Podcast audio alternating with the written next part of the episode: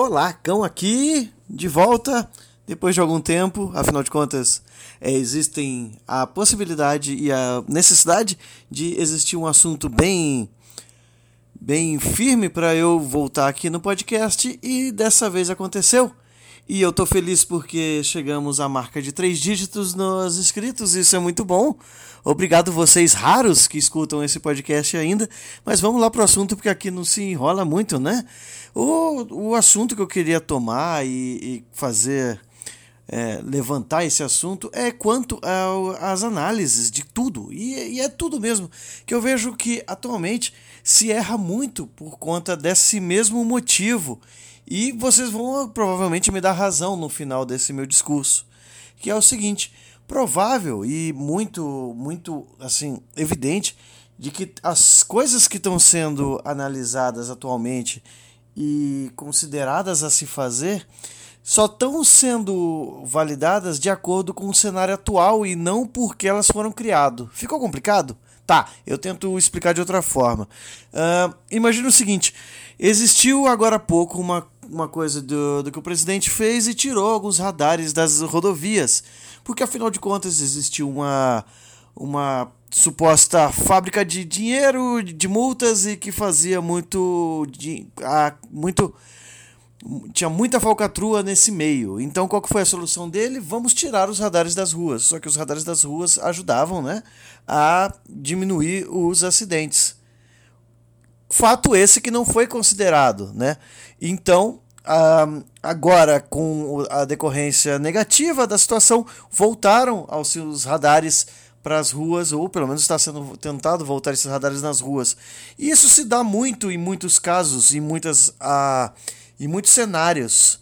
E o que me fez vir aqui falar sobre isso foi porque é, apareceu um anarcocapitalista no, no, meu, no meu centro de amigos e que é relativamente muito, muito, muito novo. E quando eu comecei a conversar com ele, eu vi que realmente ele não conhecia é, o porquê de algumas coisas acontecerem. Por exemplo, uh, o discurso muito fácil de anarcocapitalistas é que o mercado se autorregula. E acontece que isso não acontece, né?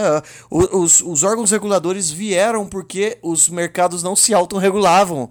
Eles faziam cartéis, eles faziam tranches, eles faziam um monte de coisa para usar dessa da, do poder que eles tinham de colocar preço ou de qualquer coisa, de fazer com que o mercado fosse para o lado que eles quisessem.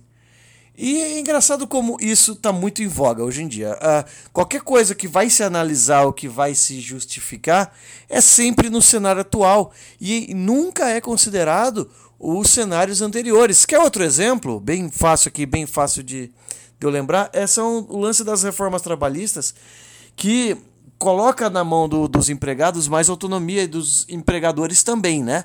Coloca-se mais autonomia para isso. Mas geralmente se esquece de que esses essas leis trabalhistas foram criadas exatamente porque existia ali uma uma espécie de de rédea muito curta para os empregados dos empregadores, né? Você tinha ali muitos direitos e era aquele. Tinha muitos poucos direitos e era aquele negócio.